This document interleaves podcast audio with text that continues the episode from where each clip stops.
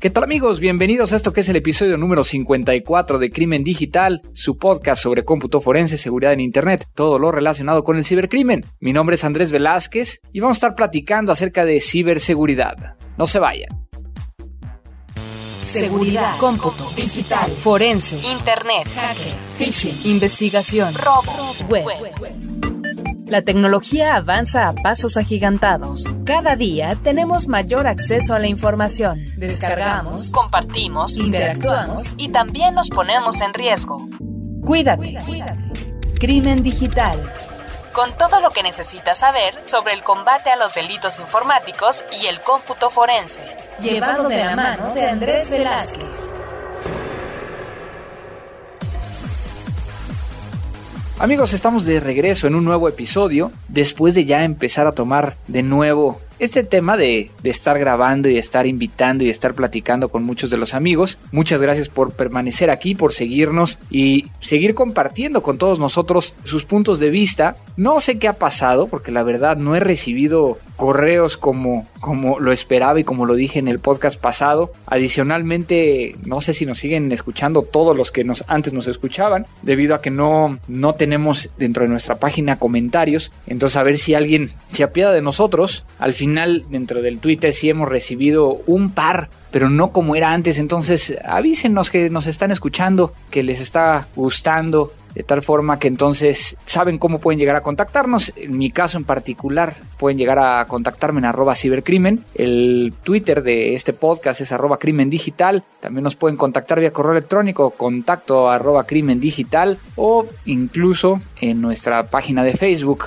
que nos encuentran también como Crimen Digital. Recuerden que tenemos un nuevo feed de iTunes, si nos están escuchando directamente de la página, suscríbanse a ese nuevo feed, el cual ya está funcionando. Ya nos cercioramos de que toda la información que tenemos para compartir, es decir, todos los episodios ya están en un nuevo sitio donde tenemos más ancho de banda y donde podremos llegar a, descargar cada vez más información o que no nos pase lo que nos pasó cuando sacamos el, el episodio 52, si no mal recuerdo, de que se nos estaba cayendo a cada ratito porque mucha gente estaba descargando el, el, podcast. Pero bueno, eso es con el respecto a lo que ha estado sucediendo. De tal forma que ahora no tengo a quien agradecerle, así es que aquí díganme que están escuchando este podcast. Vámonos a continuar con la siguiente sección.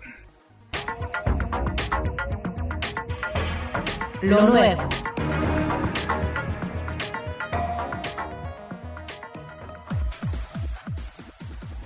Pues en lo nuevo traemos diferentes cosas que han estado sucediendo. Una de ellas que para aquellos que no han visitado mi, mi post de mi blog personal, andresvelazquez.com, podrán llegar a encontrar información acerca de que se recuperó la computadora del el responsable o el presunto responsable de los atentados en el maratón de Boston y que a partir de ello se ha abierto una discusión no solo del hecho de qué tanta información podrían llegar a encontrar, sino que lo están utilizando mucho para poder llegar a hacer una campaña fuerte sobre lo que es cómputo forense, las investigaciones digitales en los Estados Unidos. Vale la pena que lo vayan a leer. Vayan ahí a Andrés Velázquez, Velázquez las dos con z.com y ahí podrán llegar a encontrar información acerca de esto. Crimen digital.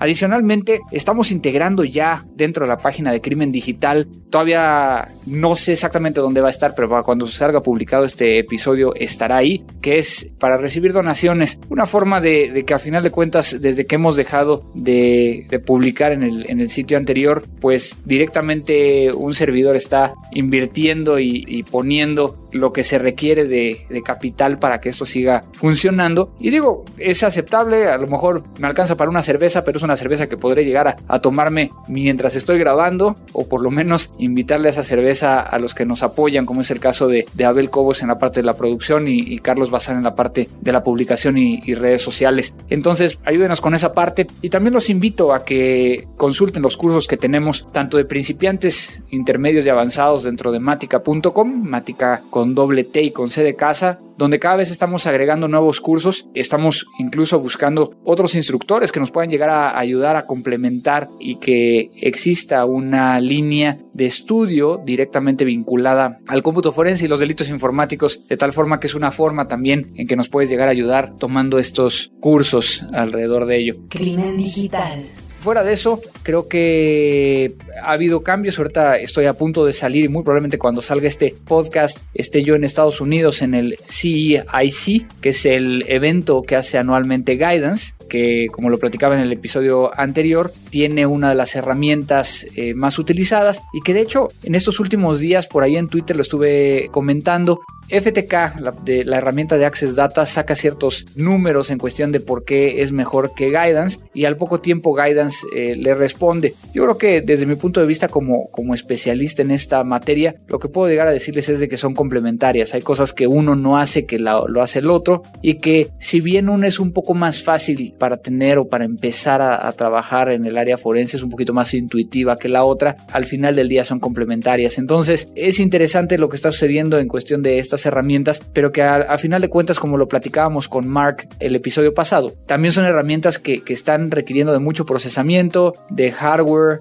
y diferentes elementos que también, a mi punto de ver, el hecho de procesar por procesar no está siendo la mejor opción. Pero bueno, eso lo dejo a su criterio. Echen una revisada, platiquen conmigo acerca de qué les parece ese tipo de cuestiones y lo vamos platicando por diferentes medios.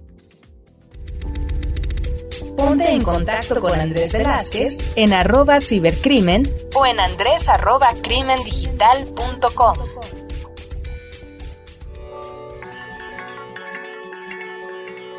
La entrevista.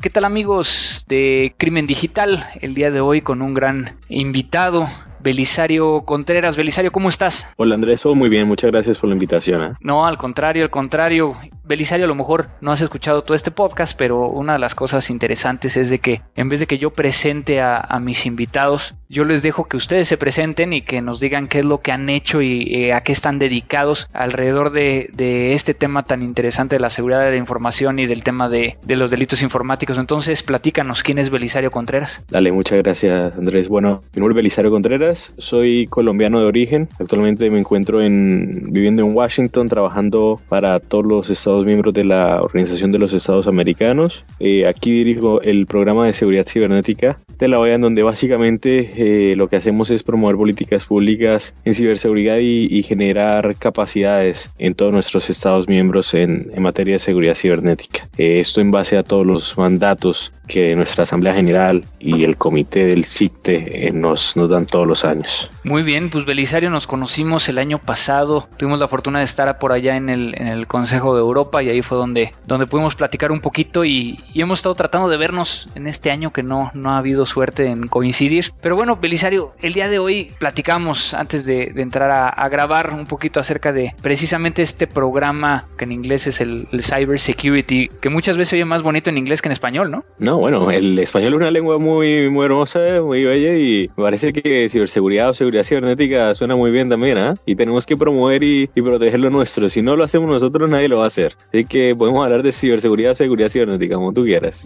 Perfecto. Cuando, cuando hablamos de seguridad cibernética, de todo este tema, normalmente lo vemos lejano de los países latinoamericanos. ¿Qué podrías llegar a, contarnos al respecto de esto? O sea, ¿cómo estamos en este, en este aspecto y hacia dónde va este programa para ayudar alrededor de ello? Bueno, no es, no es para nada lejano, incluso lo, lo tenemos creo que más presente que, que, nunca. Para todos los oyentes queremos decirles que incluso el año pasado los estados representados por los gobiernos reafirmaron en el, en el seno de la organización la importancia de fortalecer la seguridad cibernética en las Américas, la importancia de promover la estrategia interamericana de seguridad cibernética que fue aprobada en el 2004 y que básicamente hace un llamado a generar legislación en materia de, de ciberseguridad o ciberdelito, a crear equipos de respuesta a incidentes de ciberseguridad, a fortalecer la arquitectura del Internet, a generar una cultura general en ciberseguridad. Además, el, el, año pasado, un componente muy importante y que creo que es, es, relevante tener en cuenta es la importancia que los Estados miembros le dieron al sector privado y a la sociedad civil en, en toda la materia de ciberseguridad.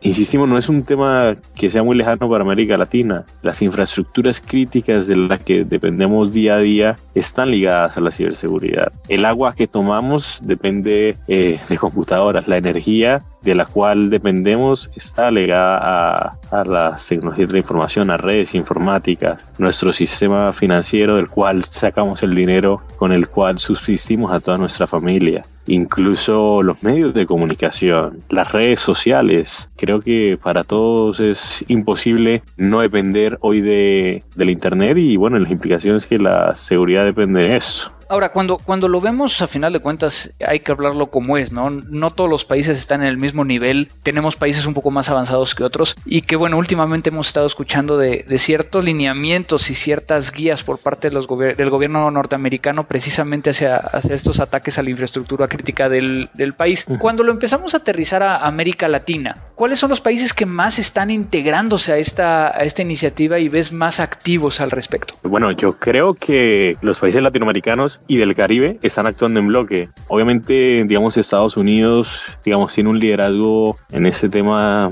por muchos años en, en diferentes aspectos, pero no hay que desconocer que los países latinoamericanos también tienen muchas cosas que aportar. Y hay países latinoamericanos que están desarrollando estrategias nacionales de ciberseguridad, que tienen iniciativas para promover la, la conciencia en, materia de ciberseguridad que son excepcionales. Entonces, yo creo que no debemos desmeridar las iniciativas de, de los países de Latinoamérica. Obviamente, reconocer que aún faltan muchos esfuerzos. Y al hablar de, de país, es, es, bueno hacer mención no a, a los gobiernos, sino también hacer mención al, al sector privado y a la sociedad civil. Porque muchas veces de pronto como ciudadanos del mundo, porque sé que de pronto, no sé, nos pueden escuchar escuchando varias regiones, tendemos a decir eso es responsabilidad del gobierno y la responsabilidad no es del gobierno, la responsabilidad en ciberseguridad es una responsabilidad compartida, es una responsabilidad de que el sector privado tiene que proteger sus redes. Por ejemplo, los bancos tienen que proteger a todos sus cuentavientes, a todas las personas que eh, tienen su infraestructura. Si tú eres eh, una cabeza de familia, tienes que proteger también a, tus hijos y a todas las personas que de una u otra forma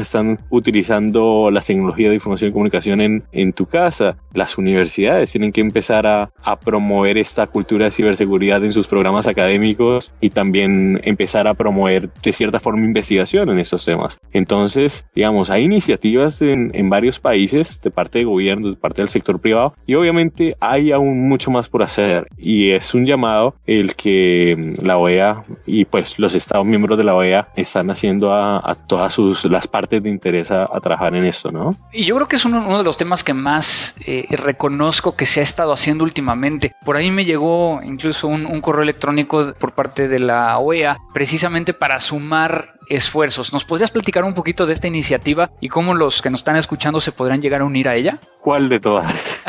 Porque hay varias La de, sí, a, a nivel personal, eh, bien, bien. ¿La de cibervoluntarios? cibervoluntarios, exactamente.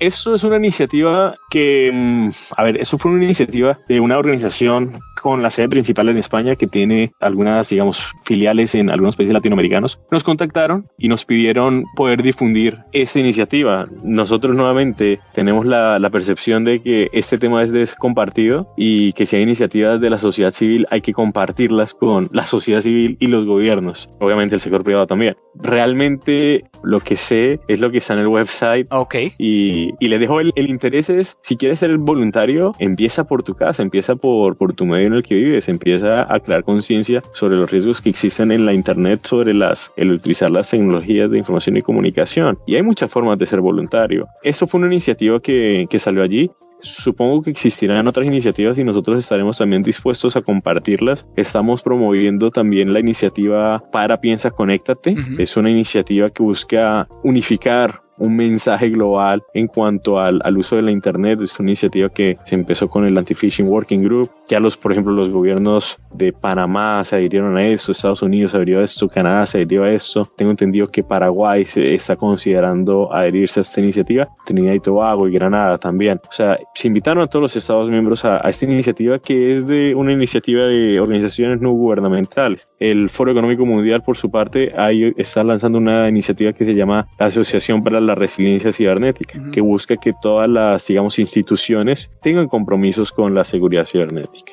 Es una iniciativa que también se le propuso a la, a la organización, nuestro secretario general eh, con buenos ojos, eh, internamente para la organización y propuso a los Estados miembros también ponérsela a, digamos, considerarla. Entiendo que algunos estados la han considerado, han, se han hecho parte de esta iniciativa, así como otras empresas del sector privado. Entonces, digamos, de manera coordinada para fortalecer la, la, ciberseguridad en la región. Ahora, ¿cómo podemos acercarnos para saber, bueno, por un lado, saber más, por otro lado, digo, a final de cuentas, muchas veces, como tú bien dices, empezamos en casa, pero a veces queremos hacer también un poquito más, a lo mejor compartir, proponer y demás. Entiendo que la Organización de los Estados Americanos está abierto a este tipo de cosas. ¿Hay formas de poder llegar a hacerlo? Sí, claro. Eh, bueno, digamos, a nivel gubernamental, por ejemplo, mi organización que es el SICTE, tiene puntos de contacto nacional en cada uno de los Estados miembros. A través de ellos se pueden, digamos, si son propuestas formales, a través de ellos se pueden hacer solicitudes. Igual, acercamientos informales se pueden hacer directamente a la cuenta cybersecurity.oas.org y nosotros le podemos dar la guía de cómo acercar, de cómo hacer las solicitudes formales y, y demás. Igual, muchas veces no hay que reinventar la rueda, no hay que hacer procesos muy complejos y, y podemos buscar, buscar la forma de trabajar juntos. Lo importante es es, digamos, poder generar una, una conciencia y poder generar capacidades en, en, todas las Américas en ese sentido. En este podcast normalmente hablamos de delitos informáticos, de, de áreas sí. legales y de, de, la parte de seguridad. Creo que has tocado algunos puntos importantes al respecto de lo que están haciendo y uno de ellos que me llamó mucho la atención y me gustaría platicar un poquito más es la parte de, de hacer las reformas necesarias a niveles de cada uno de los miembros uh -huh. para tener estas tipificaciones que se requieren a final de cuentas para cosas que van desde la correcta conceptualización de lo que sería un delito informático o un ciberdelito, dependiendo como cada quien lo vea.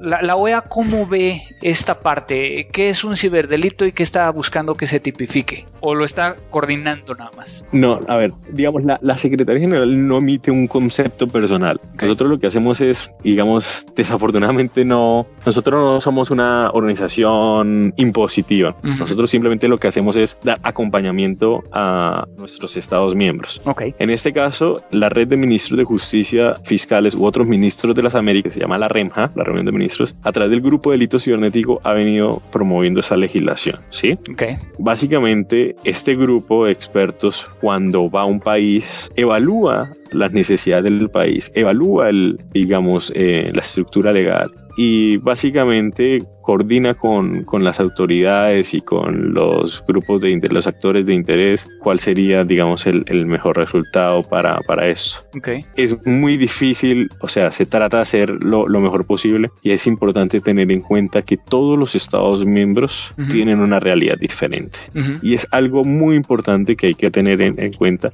Es todo país tiene una idiosincrasia, una cultura y tienen unas características diferentes. Obviamente se trata de armonizar lo mejor posible, pero siempre van a haber, digamos, algunas, algunas diferencias. Obviamente, nuevamente es importante reiterar, esto no es imposición de la OEA, simplemente lo que se hace es un acompañamiento a, a lo que los gobiernos solicitan. Entonces, bueno, para tratar de concluir un poquito esta pequeña charla, sí. ¿cuáles son los retos entonces que vienen a futuro? ¿Qué es lo que se está trabajando que veas como un reto que quisieras compartir con los que nos están escuchando? Los retos para nosotros, lo veo más a, ni, a nivel personal, es lograr un, un, mayor compromiso tanto del sector privado como de la sociedad civil. Nosotros vemos, personalmente veo que los gobiernos ya están muy comprometidos, ya están, digamos, hay discusiones de muy alto nivel sobre el tema de ciberseguridad, se están generando capacidades institucionales, se están hablando de legislación, que es algo muy importante y es importante también que el sector privado y la sociedad civil rodee estos esfuerzos e impulse estos esfuerzos. Si se trabaja mancomunadamente es más fácil obtener resultados que si se trabaja aisladamente. Entonces es muy importante poder trabajar en equipo, poder aportar ideas y, y bueno, dos y tres cabezas piensan mucho mejor que una, ¿no? Así es, así es. Y bueno, a final de cuentas creo que has dado un, un panorama muy completo Digo, creo que ya también viste la parte de, o compartimos la parte de qué es lo que pueden llegar a realizar los podescuchas para tratar de acercarse y poner su granito de arena. ¿Algo más que quieras llegar a agregar, Belisario, al respecto de, esta plática? Ah, por favor, cualquier cosa eh, nos pueden escribir a nuestro correo cybersecurity.oas.org. Más que encantado de, de poder asistirles y aclararles cualquier duda sobre nuestro programa o sobre cualquier información de contacto en, en alguno de nuestros estados miembros. Perfecto. ¿Tu Twitter? Belisario C. B grande, E L I S A R O C. Ok, de todas maneras lo ponemos dentro del contenido del podcast. Belisario, muchísimas gracias por, por tu tiempo. Sé que andas corriendo entre diferentes países y que ahora te pudimos llegar a encontrar un ratito ahí en Washington. Y ojalá tengamos la oportunidad de ya vernos otra vez este, este año y platicar un poquito más a detalle algunas de las cosas que traemos ahí en mente. Y pues muchas gracias por tu tiempo de nuevo. Dale, nuevamente pues muchas gracias. Un fuerte abrazo y, y hasta la próxima.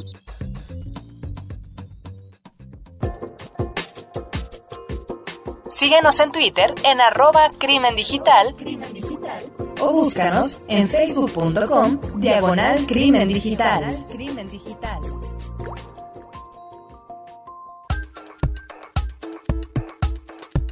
Cibercrimen recomienda.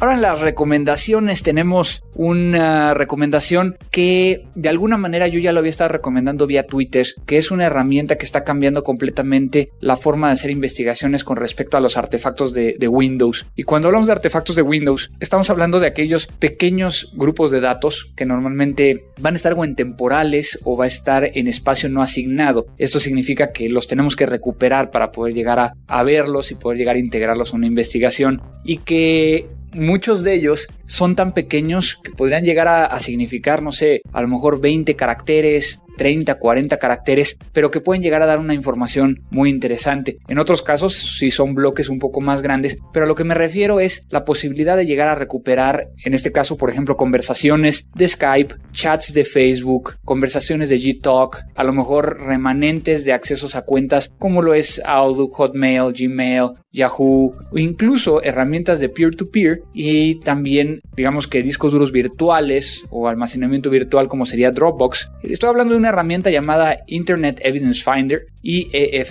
que es una herramienta que hemos estado integrando a nuestro arsenal dentro de Matica y nos está funcionando bastante bien. Tengo la fortuna de, de conocer a Yad, quien fue el desarrollador de esta herramienta, un canadiense, que de hecho espero en este viaje que tengo a Estados Unidos el poder llegar a entrevistarlo, platicar con él acerca de cómo se le ocurrió esta herramienta y cómo va alrededor, pero bueno, creo que es un muy buen momento de poder llegar a recomendárselo. La empresa que lo fabrica, que es la empresa de Antes era llamada Yad Software, ahora se llama Magnet Forensics y podrán llegar a encontrar directamente en la página una liga para descargar una evaluación por 15 días, lo cual les permitiría llegar a probarlo. ¿Cómo funciona? Colocan ustedes la imagen forense o incluso lo, lo pueden llegar a ejecutar en la misma máquina y lo que va a hacer es empezar a buscar estos artefactos, recuperarlos y ponerlos en una lista muy fácil de, de poder llegar a, a visualizar, de tal forma que es una herramienta que definitivamente tiene que estar en nuestro arsenal forense. Entonces, esa es la recomendación del día de hoy.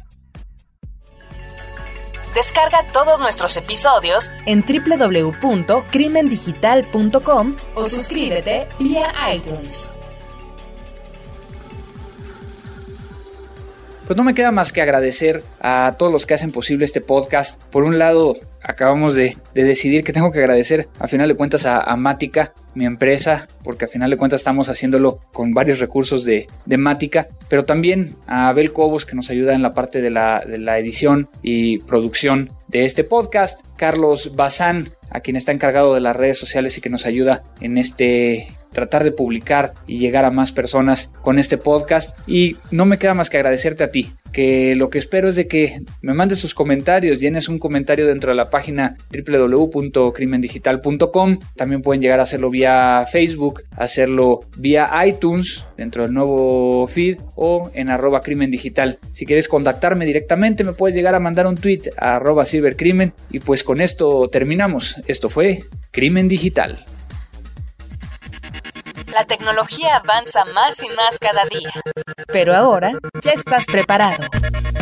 La mejor información sobre cómputo forense y seguridad informática solo aquí en www.crimendigital.com. Te esperamos en nuestra siguiente emisión.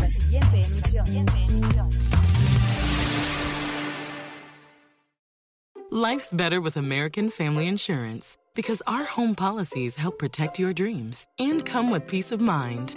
Save up to 25% by bundling home, auto, and life. American Family Insurance. Get a quote, find an agent at amfam.com. Products not available in every state. Discounts may not apply to all coverages on an auto or home policy. Discounts do not apply to life insurance policies. Visit amfam.com to learn how discounts may apply to you. American Family Mutual Insurance Company SI and its operating companies American Family Life Insurance Company 6000 American Parkway, Madison, Wisconsin. Okay, round two. Name something that's not boring. A laundry? Ooh, a book club. Computer solitaire, huh? Ah, oh, sorry. We were looking for Chumba Casino. That's right. ChumbaCasino.com has over 100 casino style games. Join today and play for free for your chance to redeem some serious prizes. ChumbaCasino.com. No purchase necessary. Full prohibited by law. 18 plus terms and conditions apply. See website for details.